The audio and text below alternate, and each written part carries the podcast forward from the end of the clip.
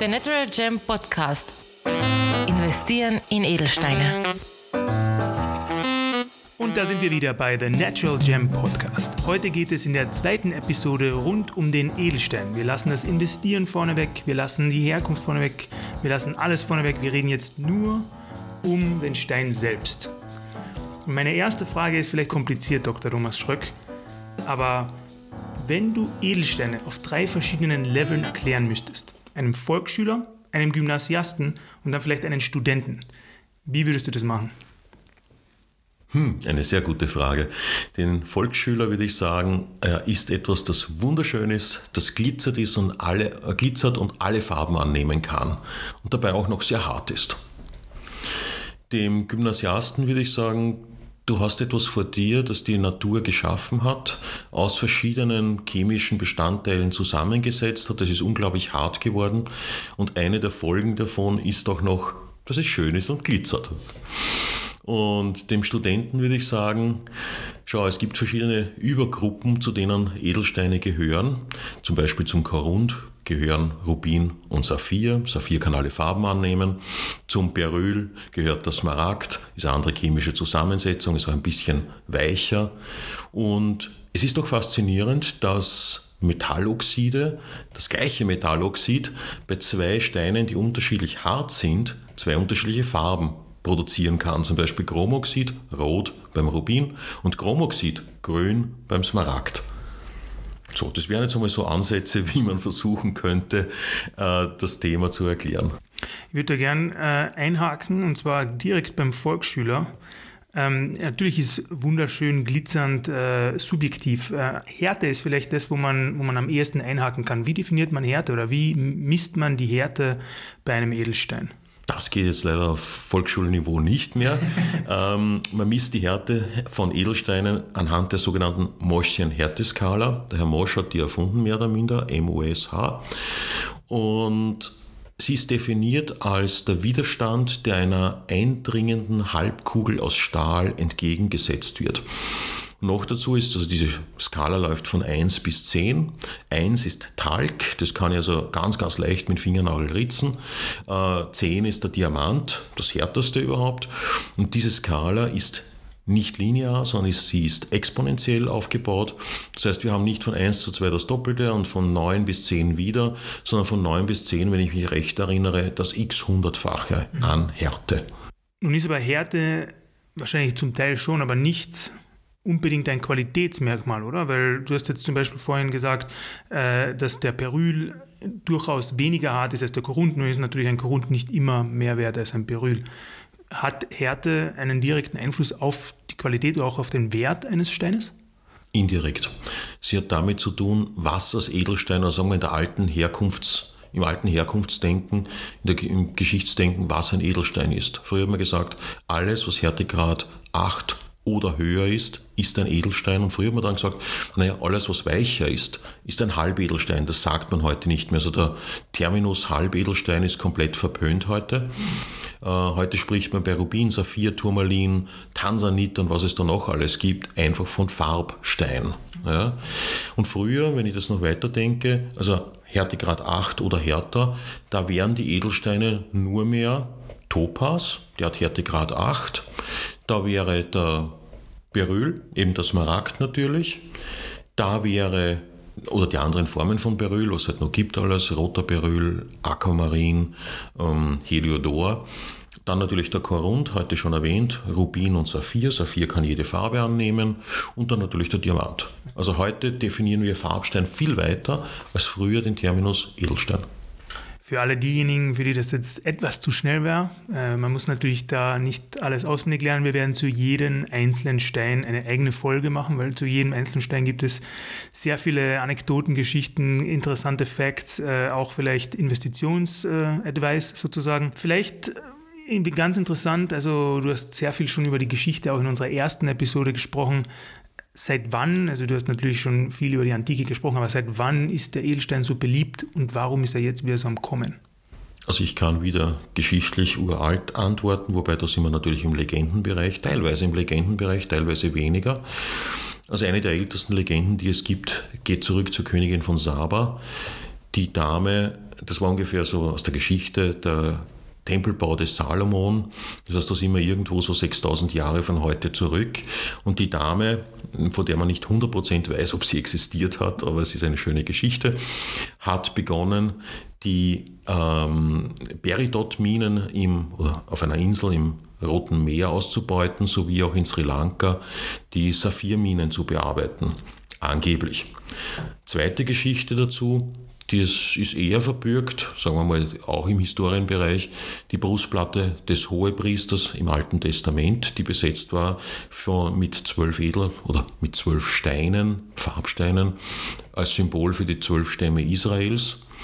Ähm, und dann geht es natürlich herauf zu den Edelsteinen, die bekannt wurden und wo wir tatsächlich wissen, dass sie existiert haben und dass sie auch heute noch zum Teil existieren. Also eines der berühmtesten, einer der berühmtesten Preziosen der Geschichte ist der berühmte Talisman äh, des Charlemagne oder anders ausgedrückt Talisman Karls des Großen, wo also zwei große, angeblich Saphire drinnen waren. Einer ist noch erhalten geblieben. Diesen Stein gibt es noch, der stammt ungefähr aus dem Jahre 890, also nicht der Stein natürlich, sondern der Talisman. Und dann geht's los mit den äh, Kronen, Zeptern, Reichsäpfeln und was es dann noch alles gibt. Und da haben wir die ersten Kronen, haben wir so ungefähr erhalten.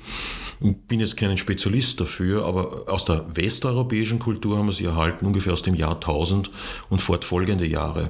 Und dann können wir sie ja nachweisen. Und dann geht's halt rauf zu den seltenen Steinen, sei es jetzt der Florentiner bei den Habsburgern, ein Diamant, ein großer, über 100 Karat, äh, sei es irgendwelche Diamanten, die angeblich Glück oder Unglück bringen, wie der Koh-i-Noor oder der Hope, sei es das berühmte Salbgefäß der Kaiser von Österreich, heute in der äh, Wiener Schatzkammer zu besichtigen, der größte Smaragd angeblich der erhalten geblieben ist mit 2600 Karat. Ein Karat sind ja 0,2 Gramm.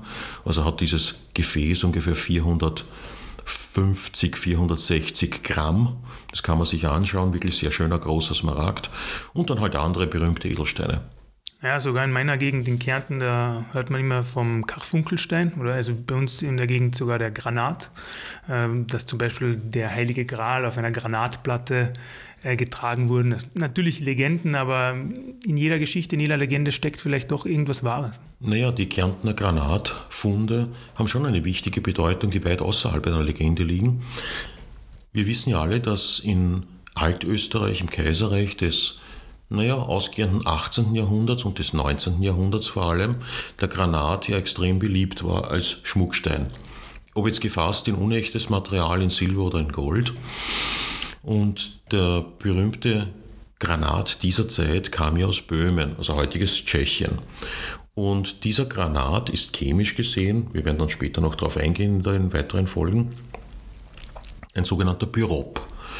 Und Pyrop wird relativ in kleinen Größen gefunden und funkelt sehr stark. Und irgendwann ist man draufgekommen im 19. Jahrhundert, dass die Fundmengen in Tschechien einfach nicht ausreichen. Und dann hat man im Kaiserreich Österreich nachgedacht, wo gibt es denn noch Granat? Und dann sind wir auf einmal in Kärnten, in den Nockbergen.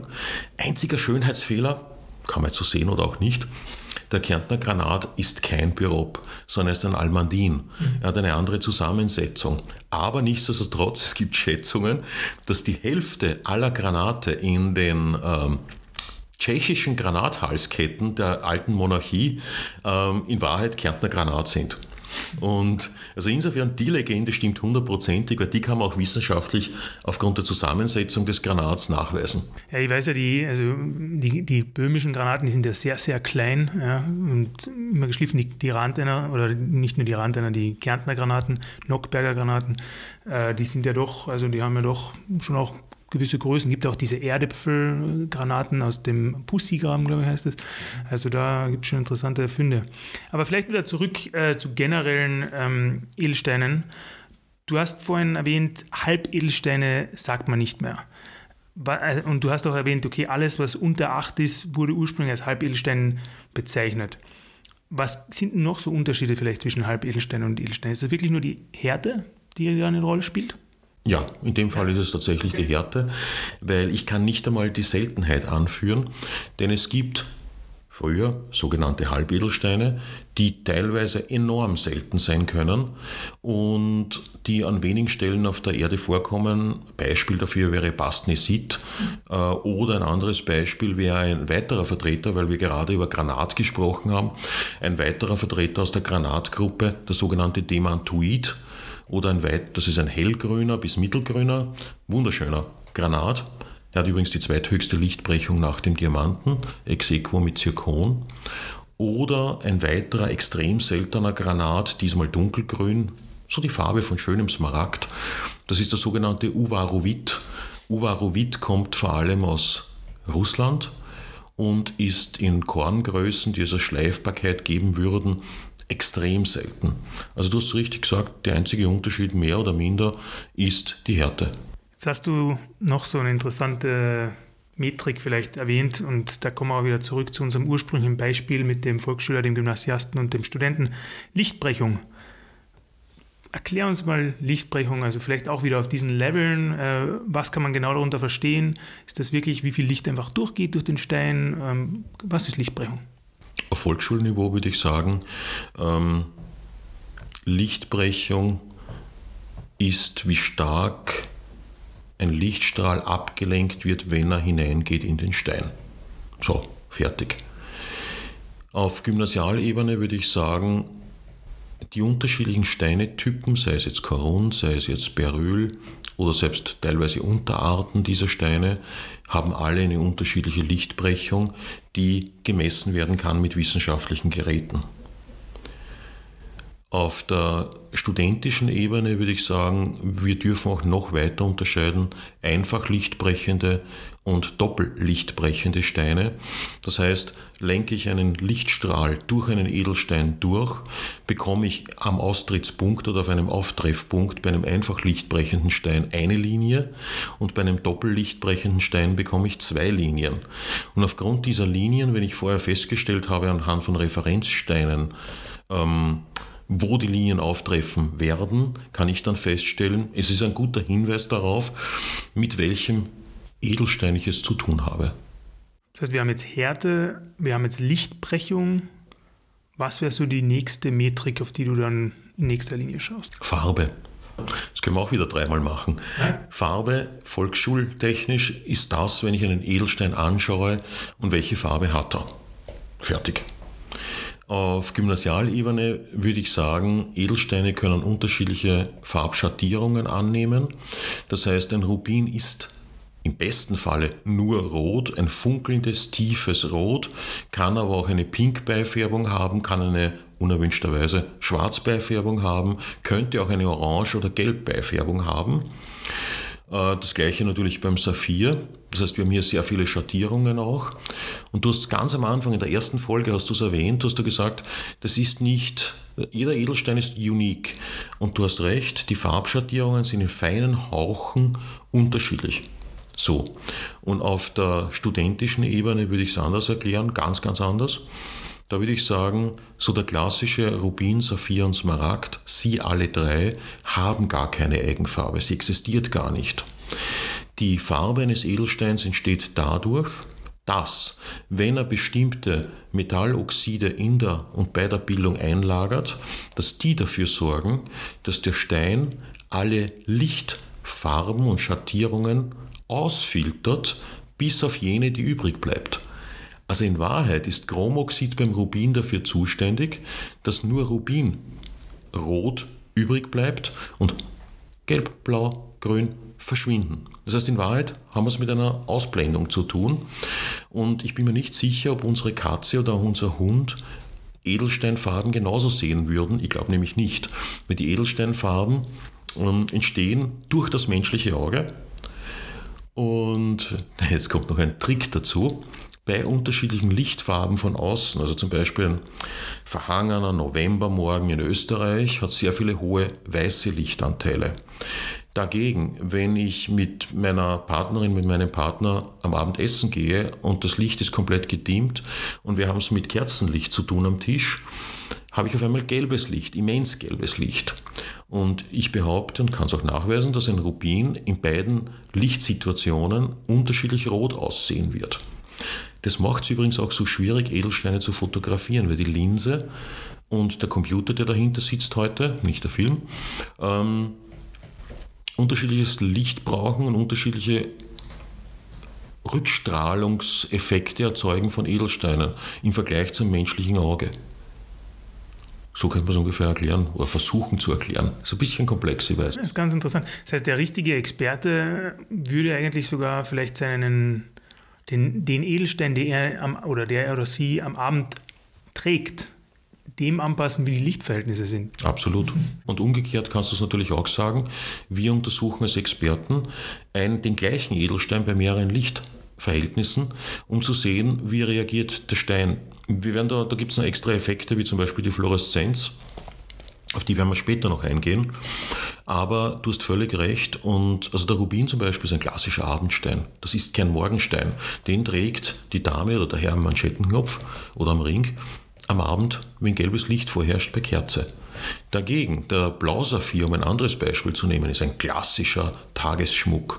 Das heißt, er wirkt extrem schön in weißem Licht und im gelben Licht fällt er sogar ein bisschen ab vom Funkeln. Würde vielleicht auch erklären, warum in Asien Steine beliebter sind. Vielleicht ist das Licht anders. ja, das ist korrekt. Ja. Man hat tatsächlich schon Untersuchungen gemacht, inwieweit Nord- und Südhalbkugel und Äquator sich unterscheiden bei unterschiedlichen Neigungen ähm, und unterschiedlichen Einfall. Also es gibt so die Definition, die hat man früher gemacht, das war noch nicht so wie heute. Heute kann ich jede Lichtsituation hm, dank LED erzeugen. Früher hat man gesagt, zum Beispiel Diamanten werden nur graduiert an einem Fenster auf der Nordhalbkugel, an einem Fenster, das nach Norden ausgerichtet ist und nur zwischen 10 und 12 Uhr morgens.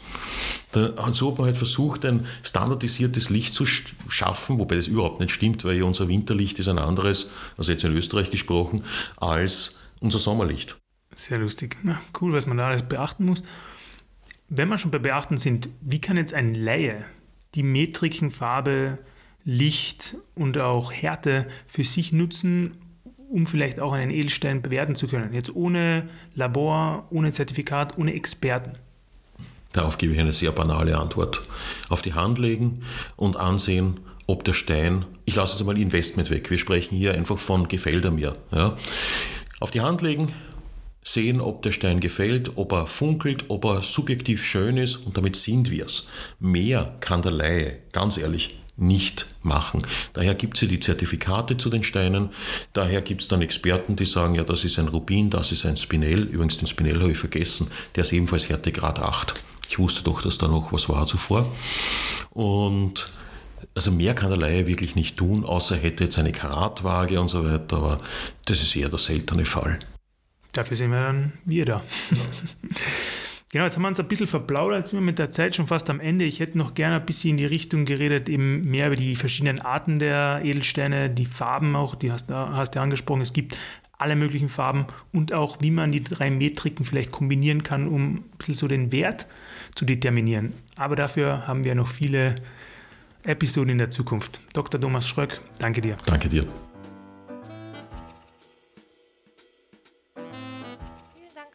Mal fürs Einschalten und Zuhören.